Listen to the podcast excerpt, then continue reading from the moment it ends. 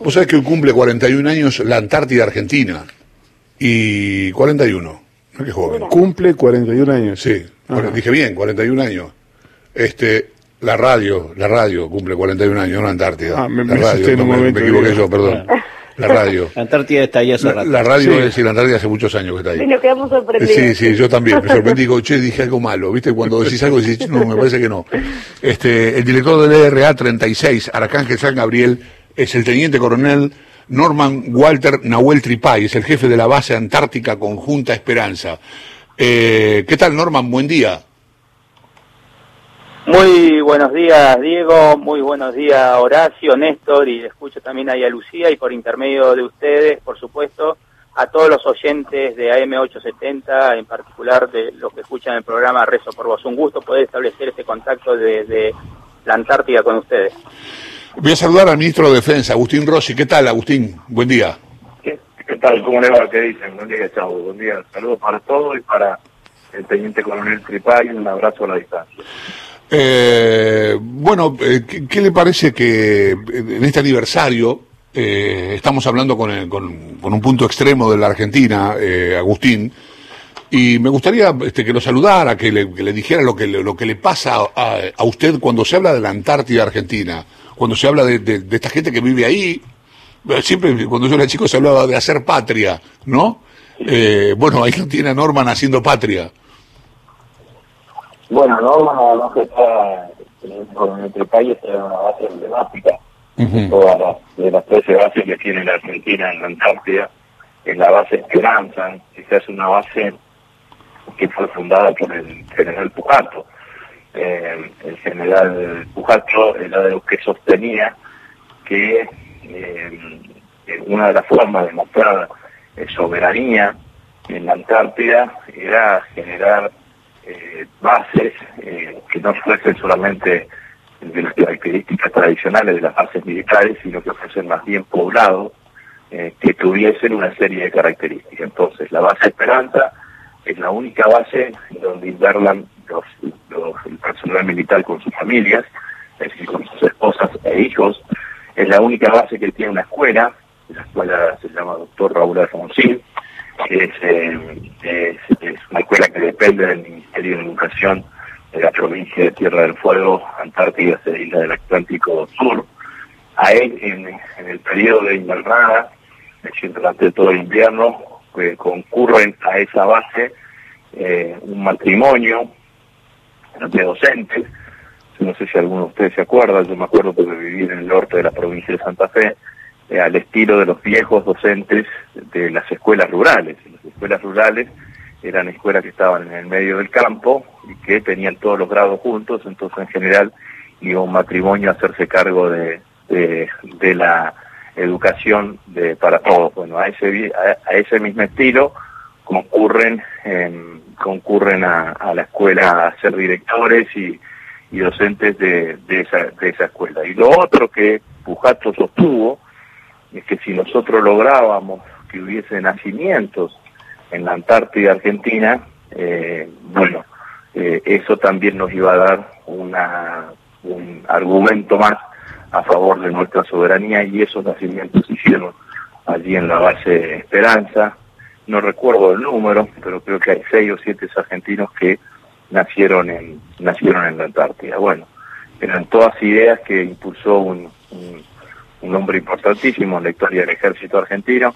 Esta base pertenece, es de- originaria del ejército argentino, ahora están todas debajo del Estado Mayor Conjunto, y bueno, y tiene el asiento de la radio además también, así que tiene toda una historia que, que es importante a veces eh, conocerla. Yo estuve en esa base creo que en el año 2014, en el año 2014, la vez anterior que fui ministro de Defensa, estuve allí, estuve recorriéndola, eh, eh, bueno, charlando con todo el personal que, que estaba allí, que estaba allí a cargo en ese momento.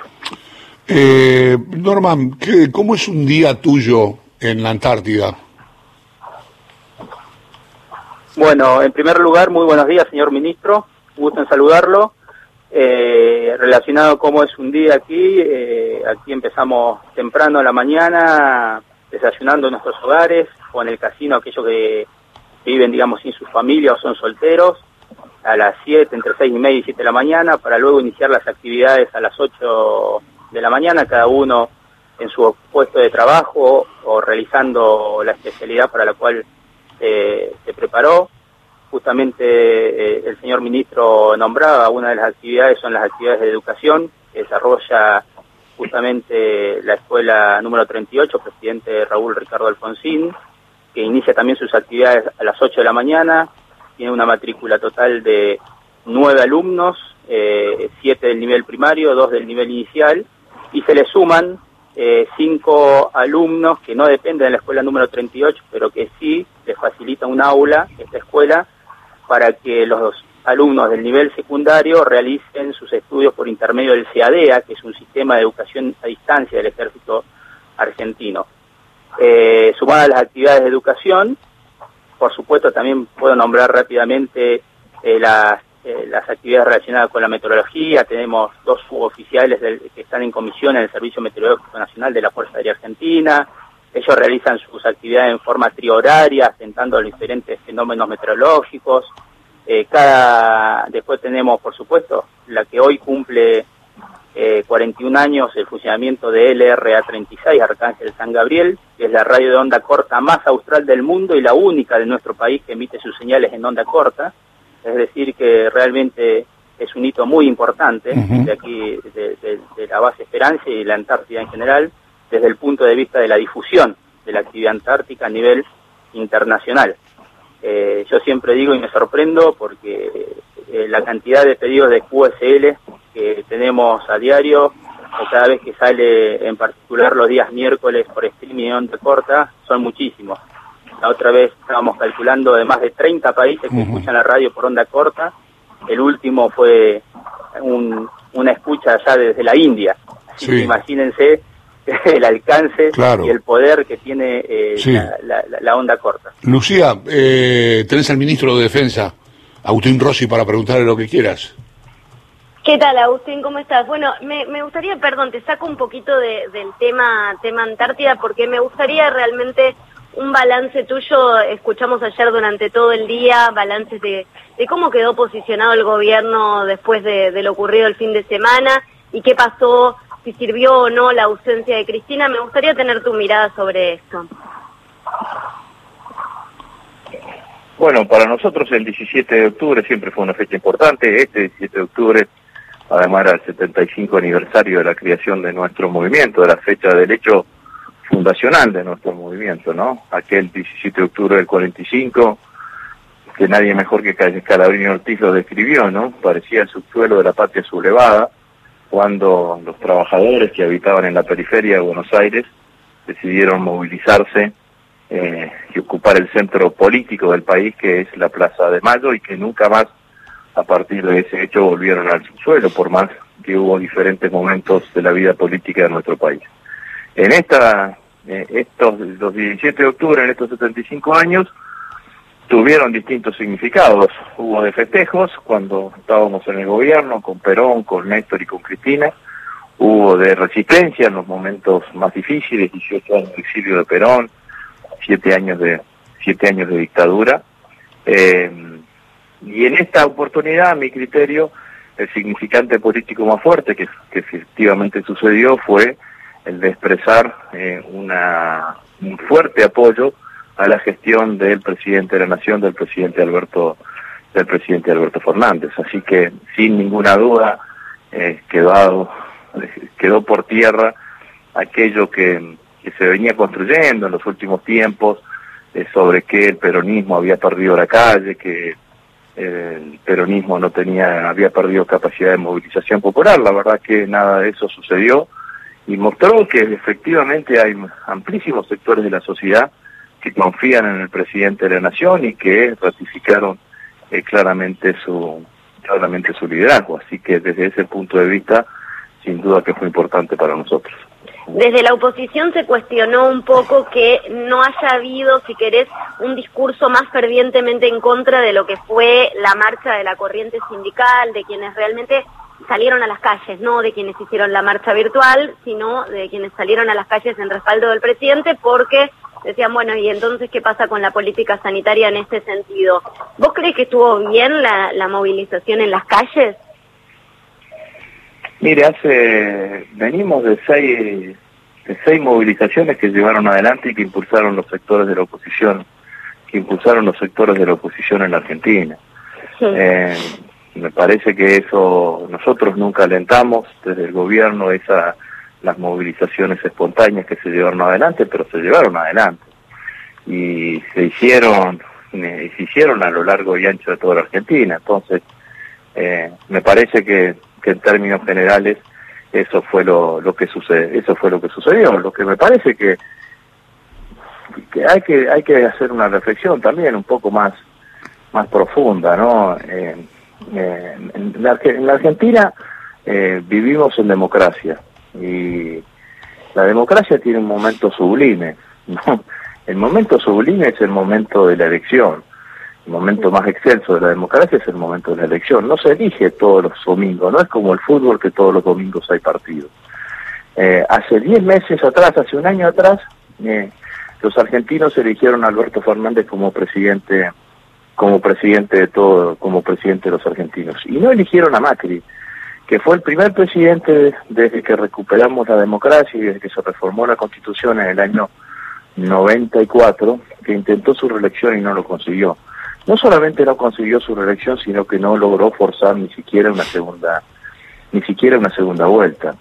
Eh, y entonces cuando uno ve que los dirigentes opositores hoy aparecen tan descontracturados, tan impunemente haciendo críticas al gobierno sin hacerse cargo de lo que de lo que fue su, durante su gestión. Hay que decir con claridad, el macrismo dejó a la Argentina en una situación de muchísima debilidad estructural desde el punto de vista económico porque no quiso, porque no pudo, porque no supo resolver de los problemas de los, de los argentinos. Y los argentinos eligieron a otro dirigente y a otro espacio político para que pueda resolver sus propios problemas. Entonces, lo lógico y lo razonable que estos que gobernaron hasta hace 10 meses atrás tengan un poco de prudencia, un poco de mesura, un poco de, de, racionalidad, porque los problemas que existen en la Argentina, ellos tuvieron la oportunidad de resolverlo y no lo resolvieron. Al contrario, profundizaron muchos de los problemas existentes de la Argentina.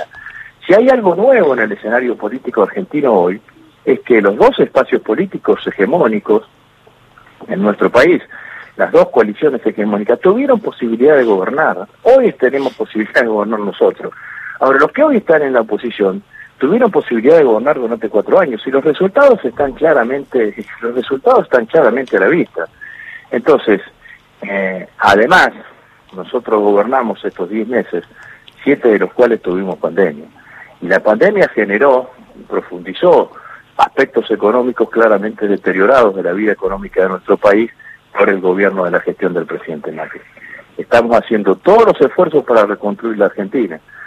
Eh, lo lógico y lo razonable sería que la oposición tenga un poco más de mesura en nuestro país, eh, pensando claramente que hasta hace 10 meses estaban gobernando ellos y que ninguno de los temas que hoy dicen que hay que resolver fueron capaces de resolverlo. Al contrario, lo empeoraron. Bien, ministro. Eh, ¿Alguna pregunta para el ministro Rossi? Sí, buen día, ministro. Soy Néstor Espósito. Quería preguntarle, y aprovecho que, que hay un, un, representante de las Fuerzas Armadas también en la Antártida. ¿Hubo algunas, mm, algunos episodios en las últimas semanas en los que aparecieron jefes militares, eh, de alguna manera reivindicando a camaradas muertos durante los años 70? ¿Tiene alguna reflexión respecto de eso? Me parece que, que hay que hacer una reflexión integral, digamos, ¿no? El, debate que se generó, se generó a partir de un tuit que se hacía referencia al teniente Verdina y a un, oficial con cripto, un, perdón, un soldado con cripto, creo que de apellido Maldonado, en, en el año 75 en Tucumán. ¿no?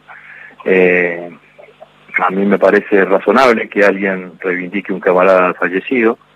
Lo que nosotros pedimos en ese momento es que tenía que dejarse absolutamente en claro que eh, el ejército argentino, que ni no, el ejército, las Fuerzas Armadas argentinas no tenían nada que reivindicar, sino por el contrario, todo lo que sucedió en el marco del operativo Independencia.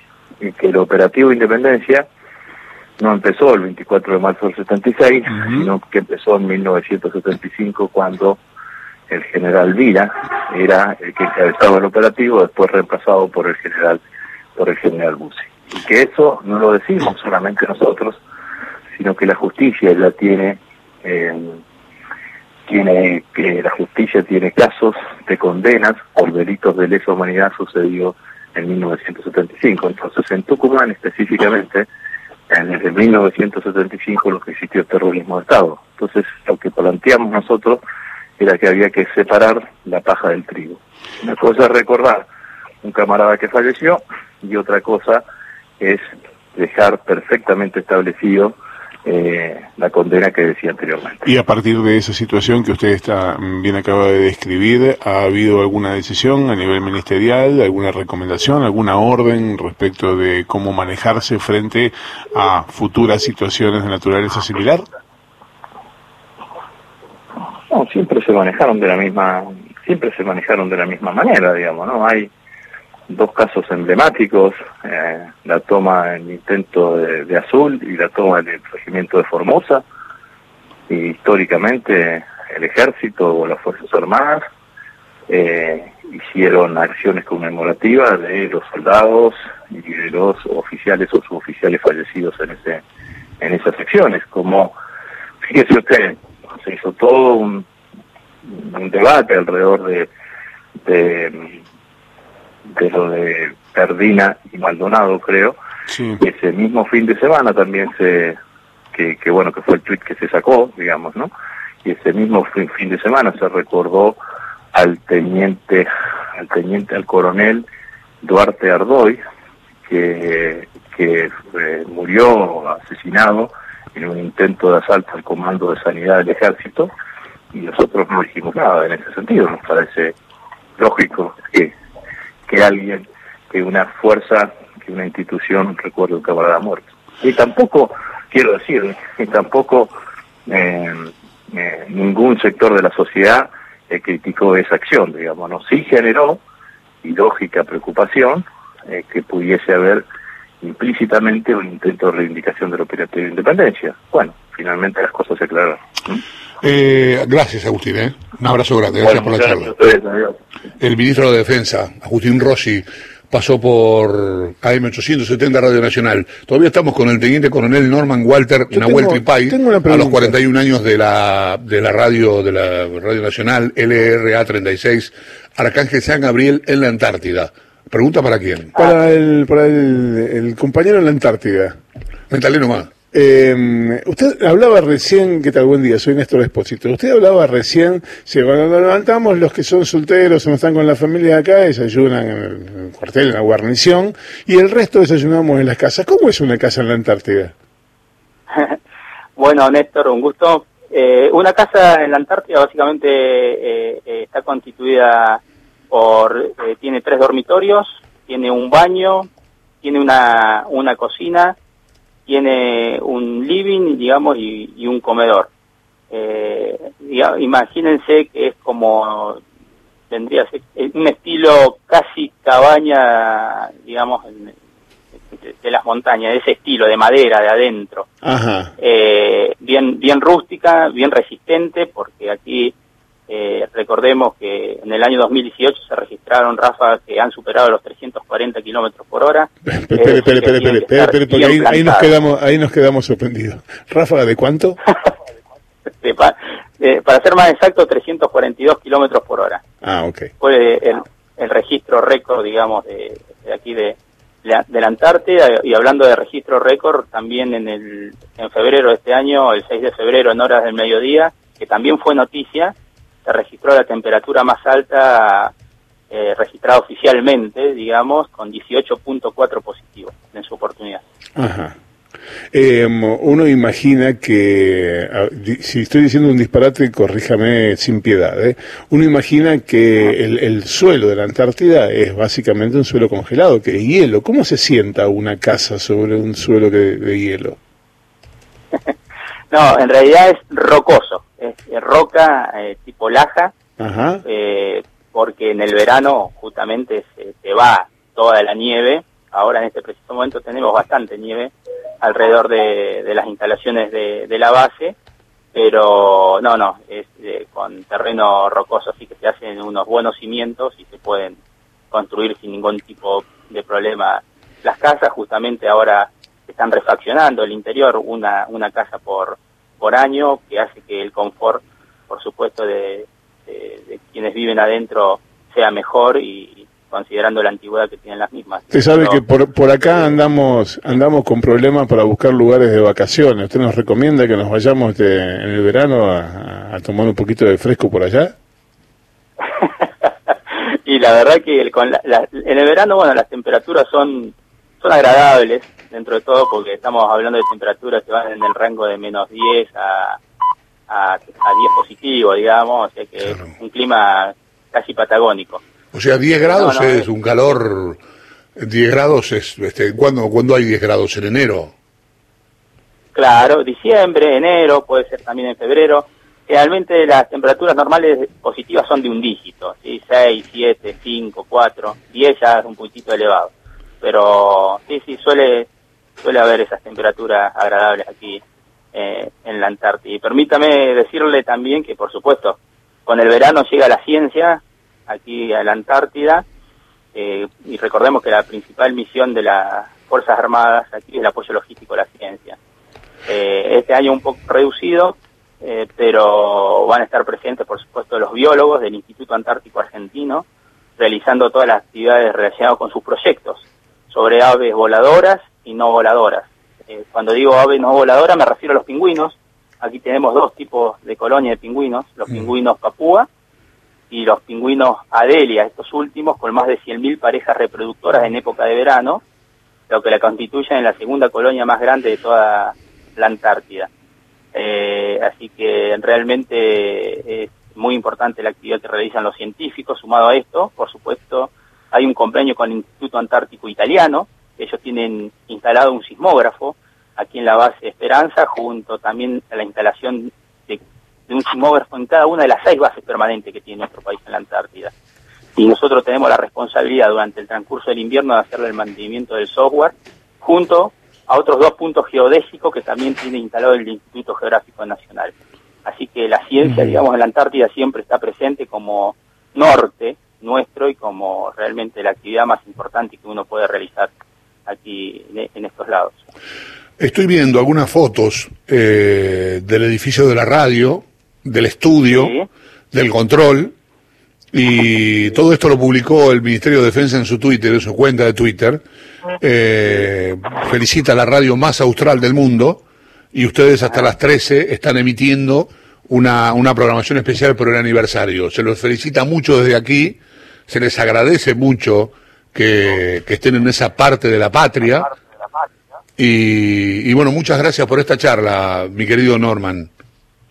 Bueno, Diego, la verdad que muy agradecido soy yo y en este día del aniversario realmente también agradezco a todos aquellos que han pasado por la radio. Yo rápidamente sacaba la cuenta más de 100 locutores o locutoras, eh, 40 operadores técnicos que han hecho que esta radio tenga su prestigio eh, dentro de la red, por supuesto, de Radio Nacional y es, entre comillas, la niña mimada por ser eh, la única de onda corta que emite sus señales desde aquí, de, la Antártida Argentina.